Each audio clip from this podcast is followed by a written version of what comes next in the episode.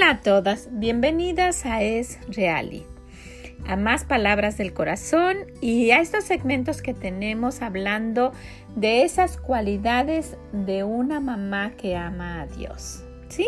Vamos a tener eso y vamos a tener a alguien muy especial con su versículo que lo va a estar compartiendo con nosotros. ¡Ay, cuántas cosas están pasando! Porque mañana es el Día de las Madres. Muchas felicidades a todas las mamás. Mañana vamos a tener a alguien muy especial. Es alguien a quien yo quiero mucho. Se llama Raquel Cáceres. Ya les había comentado de ella. Ella va a compartir su versículo con nosotros. Pero ella hizo un devocional, hizo unas palabras especiales para las mamás. Visítenos en esreali.com y ahí las van a ver. Hay una sección que se llama Feliz Día de las Madres. Ahí, este, si, nos visitan, también ahí está un video que yo tengo de un devocional para mi madre, lo que me enseñó mi madre. Ojalá que puedan visitarnos y déjenos sus comentarios para ver qué les, qué, pensaron acerca de eso, ¿ok?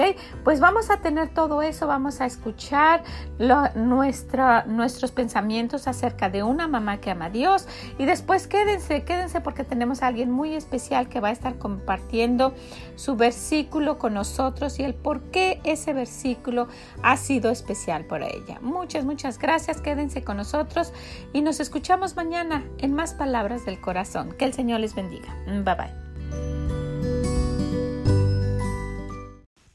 Bueno, el día de hoy tenemos otras cualidades de una mamá que ama a Dios. Una mamá que ama a Dios es diferente, no es como cualquier mamá. Y vamos a ver esta otra. Y es que sirve a los demás. Sí, esta cualidad es, es muy parecida bueno, todas las cualidades que uno puede encontrar son cosas que, que, Dios tiene, ¿verdad?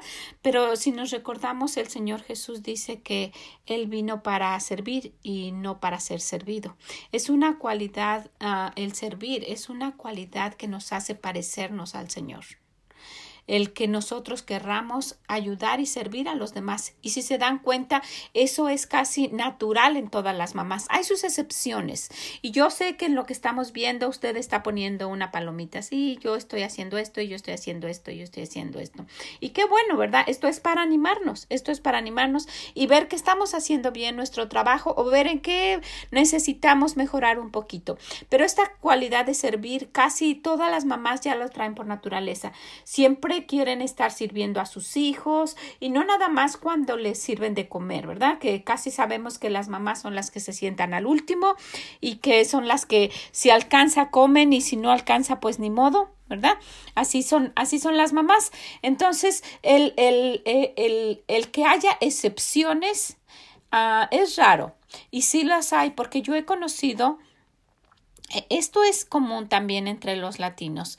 A mamás que pues mm, han tenido la bendición de pues de tener una situación económica más, uh, más desahogada y tienen personas que les ayudan a hacer la limpieza o que les ayudan a cocinar o que les ayudan en algo en la casa y ellas las tratan muy mal no, no que capaz que les, que ellas se atrevan a servirles, ¿verdad? No, las tratan mal y, y, y les hablan fuerte y les hablan feo y las humillan. ¿Verdad? Nunca que capaz que ellas les pudieran servir. Y si nos recordamos la mujer virtuosa en Proverbios 31, 15 dice que se levanta aún de noche y da comida a su familia y ración a sus criadas.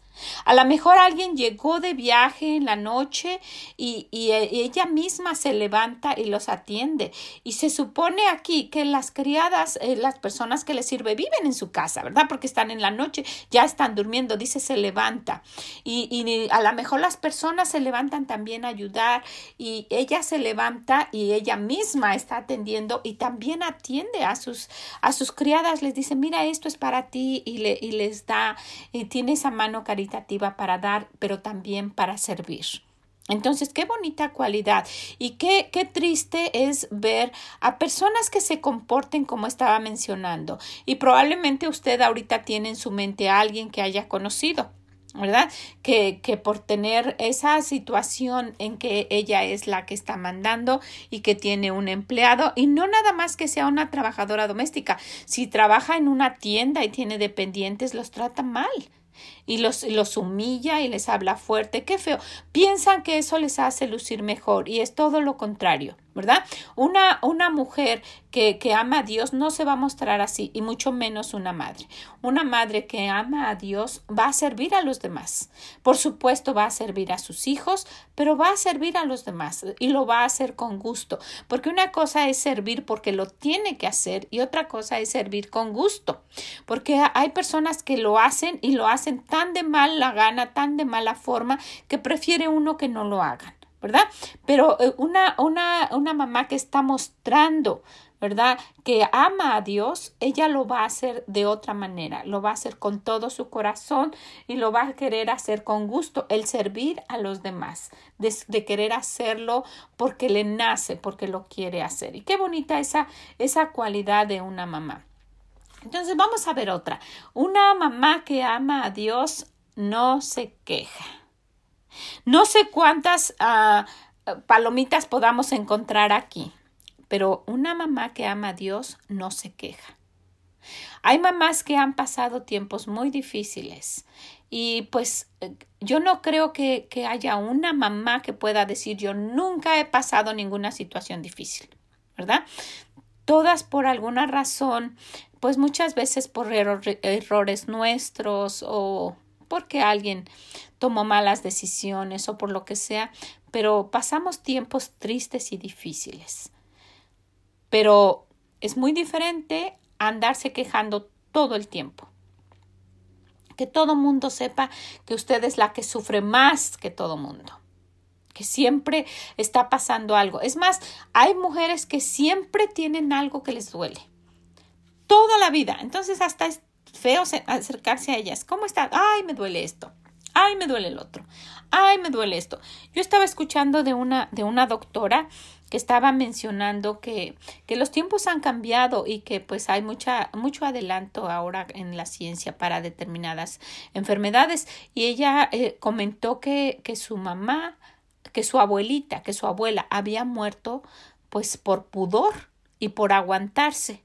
Esta señora tuvo cáncer cáncer de mama y nadie se dio cuenta. Nadie, nunca. Eh, pasó todo su cáncer hasta que se murió y no se dieron cuenta.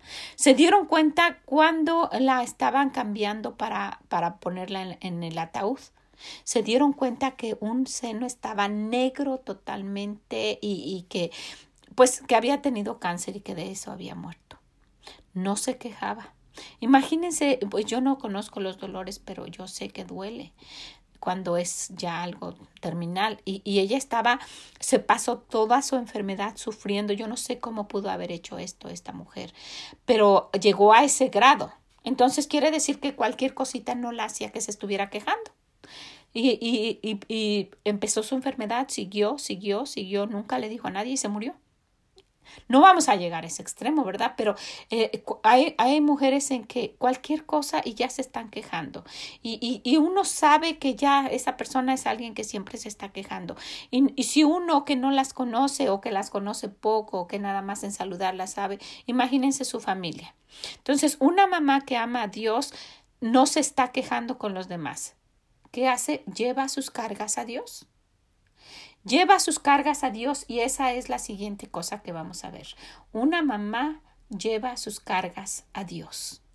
Y si vamos a la Biblia vamos a encontrar en primera de Samuel a esta mujer, a una mamá. Ella no tenía hijos, ni sabía, ¿verdad?, si iba a tener hijos. Pero esta mujer se llama Ana y es la mamá de Samuel y estaba pasando por tiempos difíciles. En la Biblia menciona que, que su esposo tenía dos mujeres y, y, ya hemos escuchado y todas sabemos que en la Biblia hay ah, historias y acontecimientos que el Señor permite que estén ahí, no porque Él los apruebe, sino porque son cosas que realmente sucedieron, porque sabemos que esto es real, que Dios es real. ¿Verdad? De eso hablamos aquí.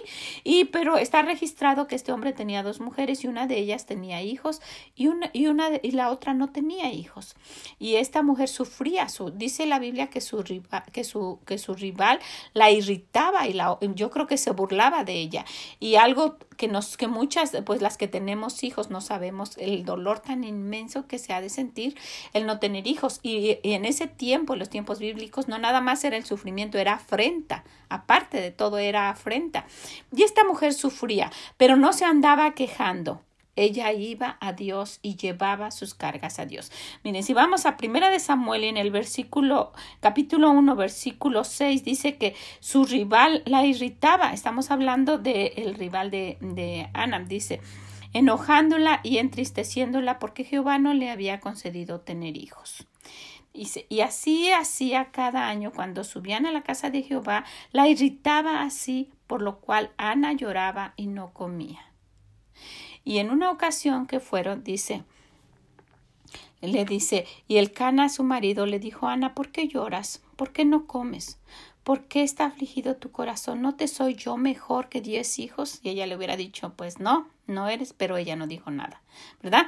Y dice que estaban comiendo y en el versículo 9 dice, se levantó Ana después de que hubo comido y bebido en Silo y mientras el sacerdote Elí estaba sentado en una silla junto al pilar del templo de Jehová, ella con amargura de alma oró a Jehová y lloró abundantemente. Y ahí fue cuando pidió hijo. Pero ¿qué quiere decir? Que ella no se andaba quejando por ahí, ella fue y derramó su corazón con Dios. Inclusive después le dijo, le dijo Elí que si estaba, que si estaba borracha. ¿verdad? Él le dice que ten cuidado con lo que estás tomando y ella dice, no, no, no, no, era mi corazón que el que estaba yo derramando en el Señor. Y, y, y Dios quiere eso. Con Él sí podemos ir y quejarnos todo lo que querramos. Dios se complace de escucharnos. ¿Verdad? Pero en nuestra familia no, no es que no le interese, pero no es agradable eh, ver a una mamá que siempre se está quejando. Saben, por, por naturaleza, la mamá es, es un símbolo de, de, apoyo en el cual se van a apoyar sus hijos, en el cual van a recurrir. A, entonces ellos quieren verlas fuertes y quieren verlas que, que sí pasan cosas y sí tenemos problemas y puede ser que días de llorar y eso, pero que no sea nuestro estilo de vida, estarnos quejando siempre. ¿Verdad? Entonces, una, una mujer que ama a Dios no se queja, lleva sus cargas a Dios. ¿verdad? Una mujer que ama a Dios, una mamá que ama a Dios es salva, tiene fe, es cariñosa, misericordiosa, da palabras de ánimo, es caritativa, sirve a los demás, no se queja, lleva sus cargas a Dios. Miren cuántas cualidades tiene una mujer que ama a Dios. Qué bueno que pudieron quedarse con nosotros para escuchar más palabras del corazón. Y quiero comentarles que nuestra invitada del día de hoy es alguien que tiene unos recuerdos muy especiales en mi corazón. Su nombre es Edith Hamilton. Y Edith, eh, yo la conozco desde hace muchos años, este, cuando vivíamos en México. Ella también vivía en México y ahora vive aquí en los Estados Unidos también. Pero Edith, cuando nosotros vivíamos allá, estuvimos un tiempo viviendo cuando mis hijas estudiaron la prepa. Nos fuimos a vivir a México unos años y fue cuando nosotros conocimos a Edith. Ella era de una iglesia amiga a nuestra iglesia y tenían actividades con los jóvenes, pero le tengo un recuerdo inmenso de agradecimiento porque ella se interesó en mis hijas. Ella no es, yo no, yo no conocía a los jóvenes de su iglesia, pero yo creo que ella era la encargada de los jóvenes o, de, o ayudaba con las señoritas porque ella tenía una carga por los jóvenes y me recuerdo de ir a, de que ella iba a visitarnos. Iba a visitar a mis hijas ellas eran pues de, de ese grupo de jóvenes aun cuando no eran de la iglesia, hacían actividades juntos y ella vivía muy lejos de donde nosotros vivíamos. No sé si tenía que tomar dos transportes para llegar con nosotros, pero iba hasta la casa y las invitaba y las animaba y eso fue años cuando cuando ellas estaban pues estaban más chicas y estábamos este empezando a ir a la iglesia. Eh, tiene más de 20 años esto, mucho más lo creo. Pero Edith eres, es alguien que ama a Dios. Yo sé que ella ella ha querido servir a Dios toda su vida y pues el Señor la ha bendecido. Tiene un hermoso niño, eh, tiene un, un hogar pues que camina con el Señor. Tiene, tiene tiempo que yo no, no la veo, pero siempre está en mis recuerdos de, de esos recuerdos de cariño, siempre ella está ahí y de agradecimiento porque les, les digo eso que ella hizo eso para con mis hijas y pues el Señor dice verdad que lo que ustedes hicieran con mi hijo es como si lo hicieran con, con conmigo y es la verdad cuando ustedes hacen algo por el hijo de alguien, eh, uh, la mamá está súper agradecida. Lo mismo que cuando uno ofende a un hijo, ¿verdad? La mamá está pues muy lastimada o enojada. Y pues en este caso fue eso que, que yo le he tenido mucho agradecimiento a Edith. Edith es este originalmente es amiga de mi hermana Tali. Ellas son amigas y me recuerdo de, le tiene tanta estimación, me recuerdo en una ocasión, estaban aquí de vacaciones mi familia y, mi hermana y mi hermana me dijo, sabes, este, me voy a, voy a ir a tu casa, pero me voy a regresar a la boda de Edith y luego me voy a regresar. Y pues imagínense, para estimar hacia una persona que ella vino, estábamos aquí y ella eh, tomó avión a Guadalajara porque Edith vivía en Guadalajara, estuvo en la boda y se regresó para acá con nosotros. Solamente fue ese uno o dos días solo para estar en la boda de Edith. Y sí, así es cuando uno estima realmente a una persona y principalmente una persona que es como ella, alguien que camina con Dios y que lo demuestra. ¿Ok? Pues vamos a escucharla y antes de irnos quisiera recordarles, mañana es Día de las Madres. Mañana quisiera que escucharan a esa invitada especial que vamos a tener, a Raquel que va a estar hablándonos, va a estar compartiendo su versículo con nosotros y ojalá que puedan buscar, buscarnos en esreali.com y, ver lo que tiene ella especial para, para las mamás. Quiero desearles muchas felicidades a todas las mamás, a todas las que nos están escuchando y pues las dejo con Edith. Nos escuchamos mañana, primero Dios. Que el Señor les bendiga. Bye bye.